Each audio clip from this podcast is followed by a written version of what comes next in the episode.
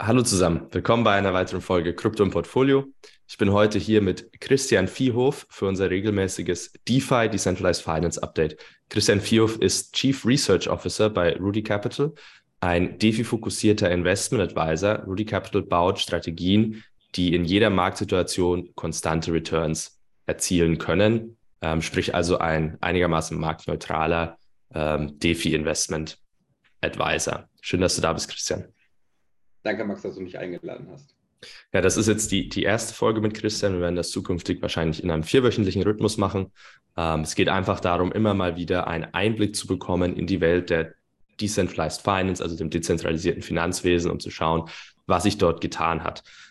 Diese Woche für den Start äh, fangen wir paradoxerweise erstmal mit dem zentralisierten Finanzsystem an. Wer etwas aufgepasst hat, dieses Wochenende, auch ähm, Mitte letzter Woche, ähm, sind einige große und auch kleinere Banken in den USA kollabiert, allen voran ähm, Silicon Valley Bank, ähm, aber auch Silvergate, eine für Krypto bekannte Bank in den USA.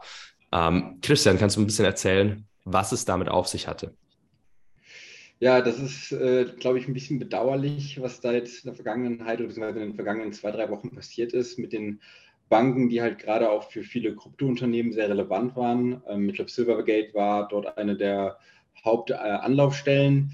Bei Silvergate war es äh, so, dass sie eigentlich ein sehr, sehr einfaches Business Model hatten. Ähm, die Kryptofirmen, die bei Silvergate Deposits ähm, getätigt haben, haben darauf keine Zinsen verlangt. Das heißt, Silvergate hatte quasi keine Interest Expense an irgendwelche Einlagen von Kryptounternehmen und musste eigentlich nur quasi das Geld sicher verwalten.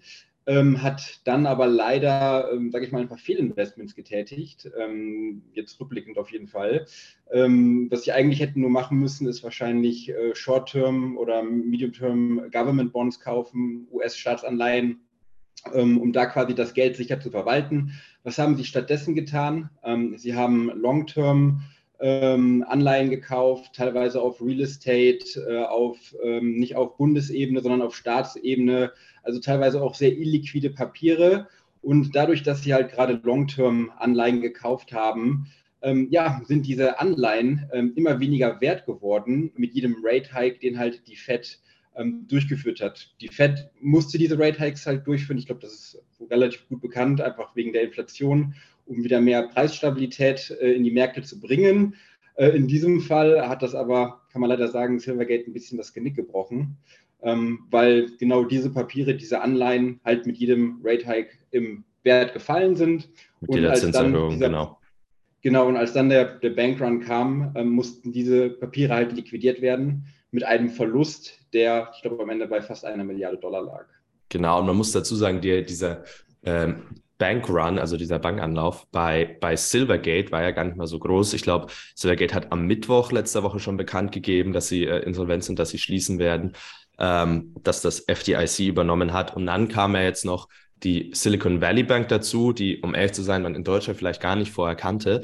Es war, äh, ich glaube, die 16, ungefähr die 16 größte Bank in den USA nach Deposits zumindest, 200 Milliarden in Deposits. Und Silicon Valley Bank war bekannt dafür, die Gelder der meisten äh, US-Startups zu halten. Knapp 50 Prozent der Venture Capital finanzierten Startups in den USA haben dort ihre Gelder liegen, auch aus sehr großen Finanzierungsrunden äh, um 2020, 2021 herum.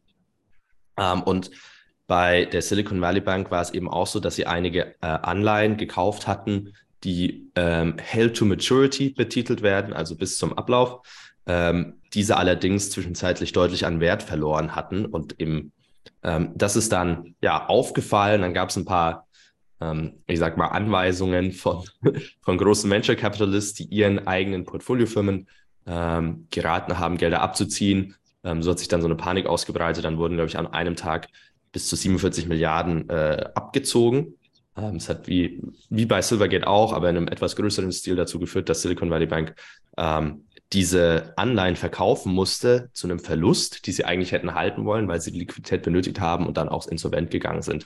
Das Ganze hat sich ja mittlerweile aufgelöst. Äh, spät am Sonntagabend hat die Fed bekannt gegeben, dass sie einstehen wird für alle Deposits ähm, komplett, also nicht nur die 250.000 garantieren, sondern komplett die Deposits garantieren werden der Bank und somit zumindest den Kunden, ähm, ja, die Kunden retten werden, was das angeht. Ähm, beide Banken hatten einige Krypto-Anbieter als Kunden und da würde ich gerne jetzt die, äh, die Brücke schlagen, Christian, weil was hat denn überhaupt so eine zentralisierte Bank mit DeFi zu tun gehabt und warum gab es einen Aufruhr im Decentralized Finance Bereich, wenn eine zentralisierte Bank gescheitert ist?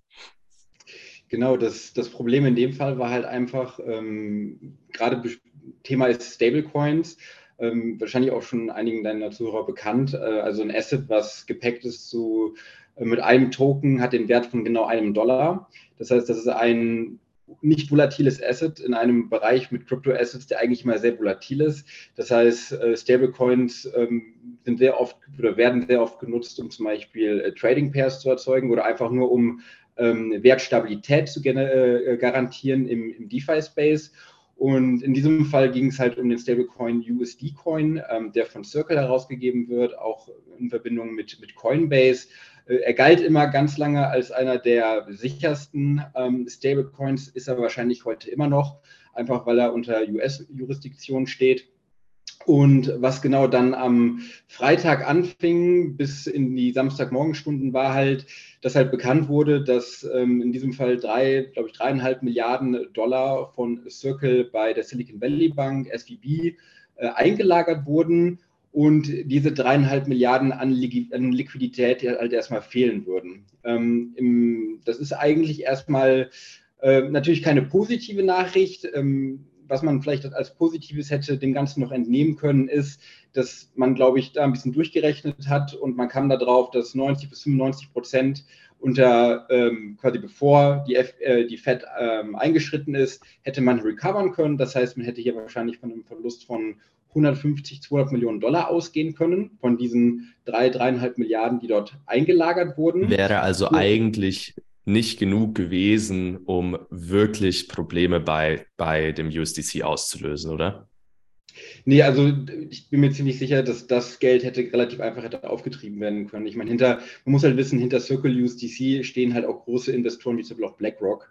Ja. Ähm, da sind halt die 200 Millionen eigentlich, ähm, ja, sag ich mal, ein Kinderspiel, ähm, das halt ähm, auch kurzfristig aufzutreiben. Ähm, was eigentlich jetzt viel schlimmer ist, und das ist halt wirklich jetzt äh, Fakt, ist, dass USDC sehr stark depackt ist.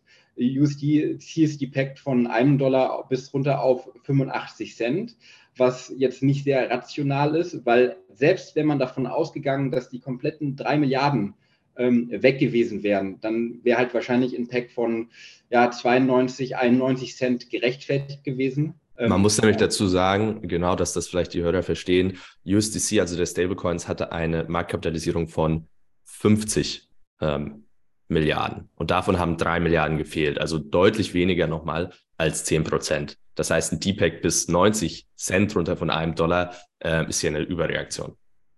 Genau, und dazu noch, äh, auch, auch, noch dazu beirechnend ist auch, dass ähm, die drei Milliarden halt nicht komplett weg waren. Also man ging halt mhm. davon aus, dass 200 Millionen vermutlich weg sind, die hätten gecovert werden können. Und bei diesen drei Milliarden ähm, ging es halt eigentlich nur um Liquidity Crunch. Das ist halt einfach, dass kurzfristig nicht genug Liquidität äh, da gewesen wäre, um quasi alle Withdrawals ähm, zu, ähm, zu bedienen, weil ähm, das auch vielleicht ganz interessant für die Zuhörer. Ähm, das funktioniert ganz einfach. Man hat einen Account bei Circle, nicht jeder, aber halt, äh, sagen wir mal, größere Instis, die können dann einfach äh, sagen, hey, hier habe ich 100 äh, USDC. Tokens, die werden dann überwiesen an Circle und Circle tätigt dann eine Banküberweisung in Cash direkt auf das Konto. So und genau ähm, diese Verbindlichkeit, die halt Circle den Kunden gibt, dass man halt redeemen kann, dass man halt diese Tokens zurückgibt, das garantiert halt auch gerade diese Wertstabilität von einem Dollar. Also ist es das Versprechen, dass Circle immer für ein USDC ein Dollar ausgeben wird. So, jetzt hatten wir aber Freitagabend, das heißt, wir haben jetzt auch äh, Bankarbeitstage, also beziehungsweise Banken arbeiten dann dort erstmal nicht. Deswegen hieß es dann auch erstmal am Montag kann dann redeemed werden, was natürlich zwei Tage eine relativ lange Zeit und mit ziemlich viel Unsicherheit im Markt. Ähm, Coinbase hat, ich glaube, bereits Freitagabends oder samstags morgens angekündigt, dass sie das auch nicht mehr können, also USDC umwandeln in USD, weil das war auch immer ein Feature, was bei Coinbase äh, lange möglich war, also beziehungsweise bis Freitagabend. Und dann machte sich halt Panik breit in den Märkten, weil man kann das schon ein bisschen verstehen nach dem Terra Luna Crash im Jahr 2022 im Frühjahr, der by the way, ein ganz anderer Stablecoin ist. Ne? Also das war damals ein algorithmischer Stablecoin ohne wirkliches Collateral, ohne Sicherheiten, also vom Konzept her etwas ganz anderes als halt ein tokenisierter Fund.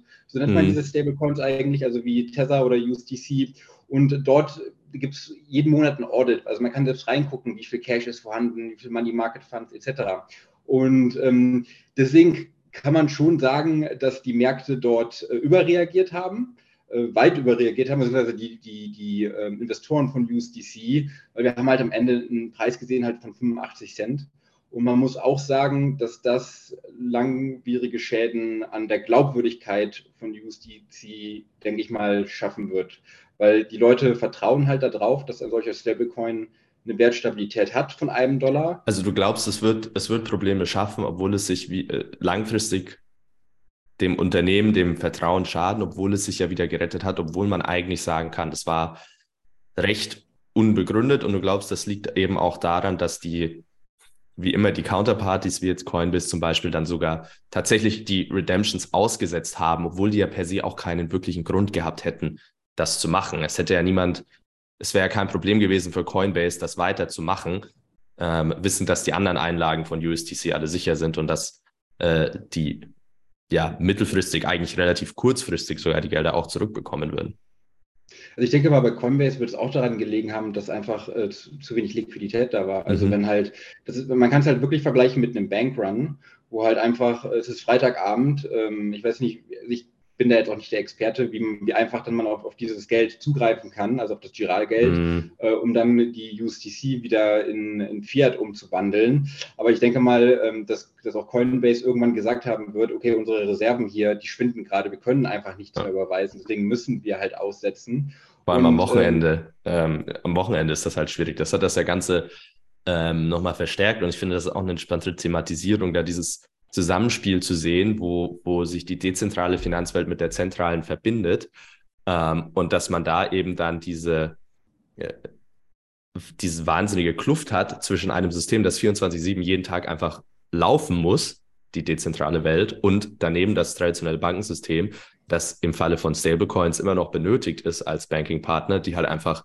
am Freitag um 17 Uhr die Türen zu machen und quasi sich am Montag erst ähm, wieder melden. Also das ist schon verrückt. Aber um nochmal speziell auf, auf DeFi zurückzukommen, weil was vielleicht manche Leute jetzt noch nicht mhm. so ganz verstehen, warum ist so ein DPEG ähm, so ein Problem für die restliche DeFi-Welt? Genau, also im DeFi-Bereich geht es halt ganz oft darum, dass man sich ähm, Assets leiht äh, oder halt Assets zur Verfügung stellt, zum Beispiel in einem Liquidity Pool oder wenn man halt irgendwelche Tokens farmt. Was man eigentlich dann nur wissen muss, ist, dass USDC ein sehr beliebtes Mittel ist als Sicherheit, um es zur Verfügung zu stellen, um sich halt etwas zu leihen. Ein Beispiel, ich hinterlege zum Beispiel 100 äh, Dollar USDC und leihe mir dann dagegen 50 Dollar Bitcoin und diese 50 Dollar Bitcoin, die lege ich zum Beispiel in irgendeinem Protokoll an. Das Problem ist jetzt, dass wenn ich mir jetzt 50 Dollar Bitcoin leihe und ich habe 100 USDC als Sicherheit hinterlegt und äh, USDC, äh, deren die einzige Aufgabe eines Stablecoins ist halt, die, den Pack zu garantieren bei einem Dollar. Ja. Wenn das dann versagt und mein Collateral auf einmal zu gering wird, dann werden diese DeFi-Protokolle anfangen, meinen Kredit zu liquidieren. Und das heißt, dass obwohl ich selber weiterhin fest daran glaube, dass USDC einen Wert von einem Dollar hat, wird dann mein Kredit über diese 50 Bitcoin komplett liquidiert. Das heißt, ich würde dann theoretisch ähm, zum Beispiel 50 Dollar verlieren. Ich hätte diese 50 Dollar in Bitcoin noch, die, würden, die könnte mir keiner wegnehmen. Aber ich hätte halt einfach mal von 100 Dollar, wäre mein Vermögen auf 50 Dollar gefallen. Ja, weil die Sicherheit verkauft wird einfach. Die Sicherheit. Und das ist das Ding bei DeFi eben, das passiert automatisiert. Das heißt, ähm, man steht dann nur vor der Option, ähm, man, man lässt sich liquidieren oder man muss Kapital äh, nachschieben oder man, man äh, geht eben aus der Position raus. Man zahlt das also zurück wieder, quasi, was man sich geliehen hat. das Problem beim, beim Zurückzahlen ist halt nur auch, in diesem Fall sind halt viele Stablecoins depackt. Warum? DAI hat, glaube ich, 30, 40 Prozent USDC als Backing. Das heißt, wenn USDC anfängt zu fallen, fällt halt auch DAI. Frax ist einer der größten dezentralen Stablecoins, hat auch ziemlich viel USDC als Backing, fing auch an zu fallen. Ähm, eigentlich fiel jeder Stablecoin, außer Tether. Tether hatte auf einmal ein Premium bei 1,03 was natürlich, ich glaube, wahrscheinlich viele Market Maker zum Beispiel bei Binance sehr gefreut hat, weil die dampfen dann einfach ihre USDT-Tokens, um, weil die nehmen den Profit halt gerne mit. Mhm. Äh, aber ansonsten war halt einfach Chaos in der gesamten DeFi-Welt. Und was, was man da auch wissen muss, ist, äh, es gibt das DeFi-Protokoll Chainlink und Chainlink äh, hat Data Feeds. Das heißt, äh, Chainlink ähm, hat dann verschiedene ähm, Data Vendors, die sagen dann zum Beispiel, hey, äh, der Preis von USDC auf Binance ist zum Beispiel 90 Cent. Auf OKEx ist zum Beispiel 95 Cent. Und dann kommen noch ein paar dezentrale Börsen hinzu. Und all diese ganzen Preise, die werden halt aggregiert, um halt so eine Art Durchschnittspreis für USDC ähm, zu berechnen. Und als halt Coinbase gesagt hat, hey, wir redeemen nicht mehr und du konntest halt auch bei Circle nicht redeemen, war halt das Problem, dass die Leute, also beziehungsweise die Leute, die USDC gehalten hatten, und wenn man sich das vorstellt, wie jetzt ein Kochtopf, wo immer mehr Druck drauf kommt, ja, konnte der Druck halt nicht mehr abgebaut werden. Also mhm. was bleibt nur noch übrig? Auf dem offenen Markt verkaufen. Und sobald die Leute dann auf dem offenen Markt verkaufen, mit auch nicht so viel Liquidität, kommt halt dann der Dump auf 95 Cent, auf 90, auf 85 Cent. Und man muss halt auch wissen, also für mich ist halt ein 98 Cent bei USDC ist halt schon ein Worst-Case-Szenario.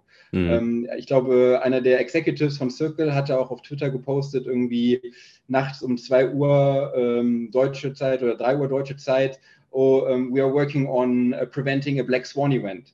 Ja, da war halt USDC schon bei 95 Cent. Äh, das Black Swan Event war schon im vollen Gange.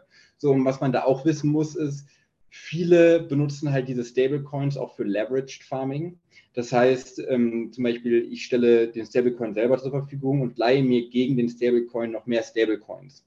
So, aber diese ganzen ähm, Sachen, wo ich halt Hebel benutze, die, die, die brauchen halt eine gewisse Preisstabilität bei dem Underlying Asset.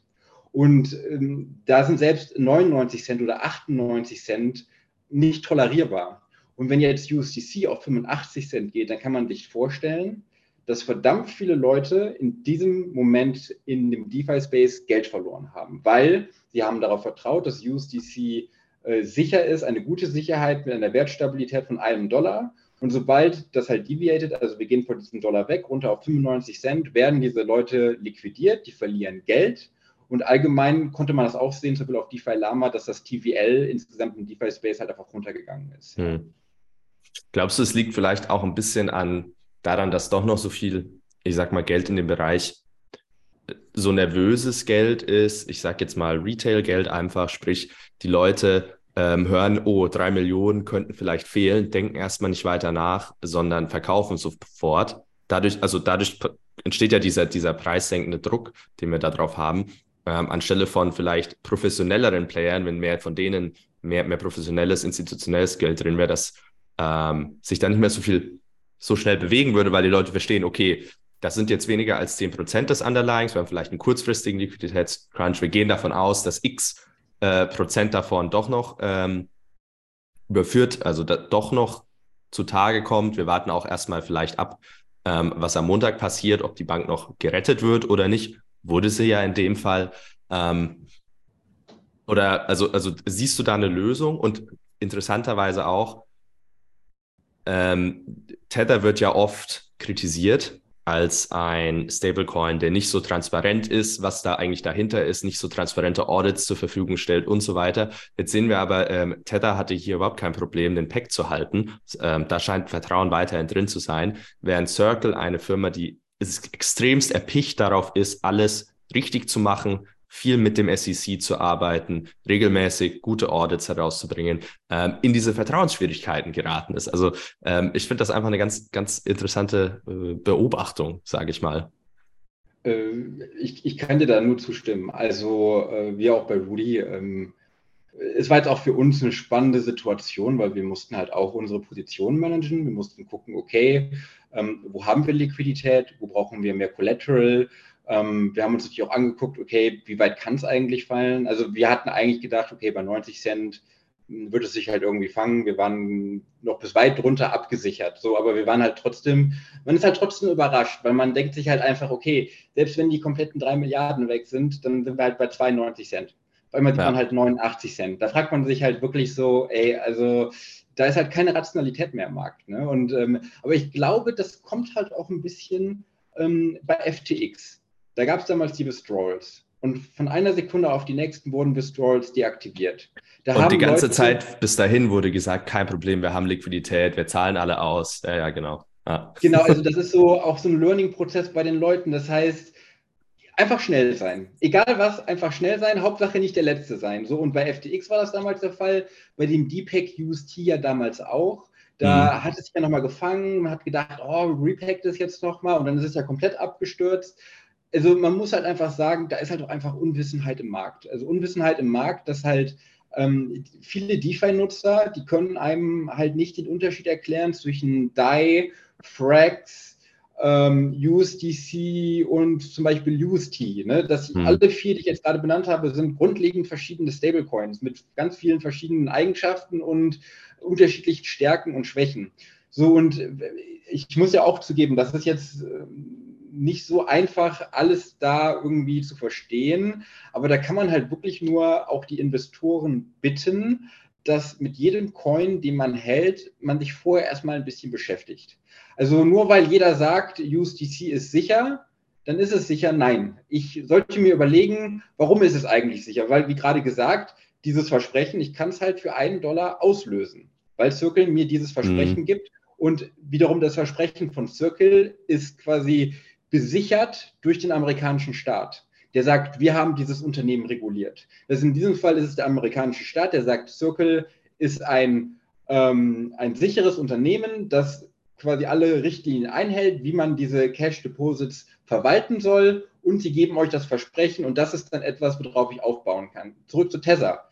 Bei Tether ist halt, ähm, muss man halt, das ist halt das Komische an dem Markt, da muss man sich halt selber fragen, sind manchmal weniger Informationen besser als mehr. Ähm, es gibt halt auch, sagen wir mal, in der Politik immer mal wieder so ein paar Fragestellungen, die sind halt so komplex, ähm, dass man sich oft schwer tut, dort auf einen mhm. Nenner zu bekommen, was eigentlich jetzt richtig und was falsch ist. Die Tatsache, dass halt einfach äh, Tether eine komplette Blackbox ist wo halt kaum Informationen nach außen dringen. Außer, dass man alle drei, vier Monate mal hört, dass die ähm, Leute bei der FED oder bei der SEC äh, denen auf der Spur sind, was dann ein Artikel wert ist und dann wieder irgendwie im Sande verläuft. Ähm, so war ja bisher das Katz-Maus-Spiel mhm. zwischen den USA und Tether. Ähm, ja, also viele Leute machen Witze, machen Memes über Tether du hast vollkommen recht, es hat ähm, jetzt die, den Pack gehalten, ist ja sogar hochgegangen auf 1,03 Dollar, weil er jeder raus wollte aus USDC. Ja, das, weil halt die Leute gesagt haben, ich gehe aus USDC raus, ich vertraue, dass Tether ähm, stabil bleibt und bin bereit, ein Premium dafür zu zahlen sogar. Ja. Genau, so und aber man muss schon sagen, also der Wert von unter 92 Cent absolut irrational. Also wir selber haben alle unsere Tether Holdings getauscht in USDC und DAI. Weil was wir halt gesehen haben, ist, hey, das sind einfach 10, 12, 13 Prozent Rendite, die man da geschenkt bekommt. Wir, uns ja. war klar, da waren vielleicht 200 Millionen, die sind vielleicht missing. Aber wie es sich ja jetzt am Ende herausstellt, ist da ja gar nichts missing und binnen von drei Tagen sind wir zurück wieder auf dem Pack von einem Dollar. Und das hat aber auch einfach was damit zu tun, dass man einfach verstehen muss, hey, welcher Stablecoin ist das? Welche Sicherheit ist es? Ist es ein Liquidity Crunch? Ist es ein Loss? diese Sachen muss man halt schon einordnen können. Und wenn man sie halt nicht einordnen kann, kann ich mir halt gut vorstellen, als typischer Retail-Investor nach FTX und nach UST Panik und einfach raus. Ja, ja, absolut. Aber das Schöne ist ja, das bedeutet, es gibt noch Chancen äh, für Profis, das zu sehen und das auszunutzen und sich deutlich besser zu positionieren als die anderen. Danke, Christian, für deine Zeit. Ich freue mich schon aufs mhm. nächste Mal. Danke dir, Max. Ich freue mich auch.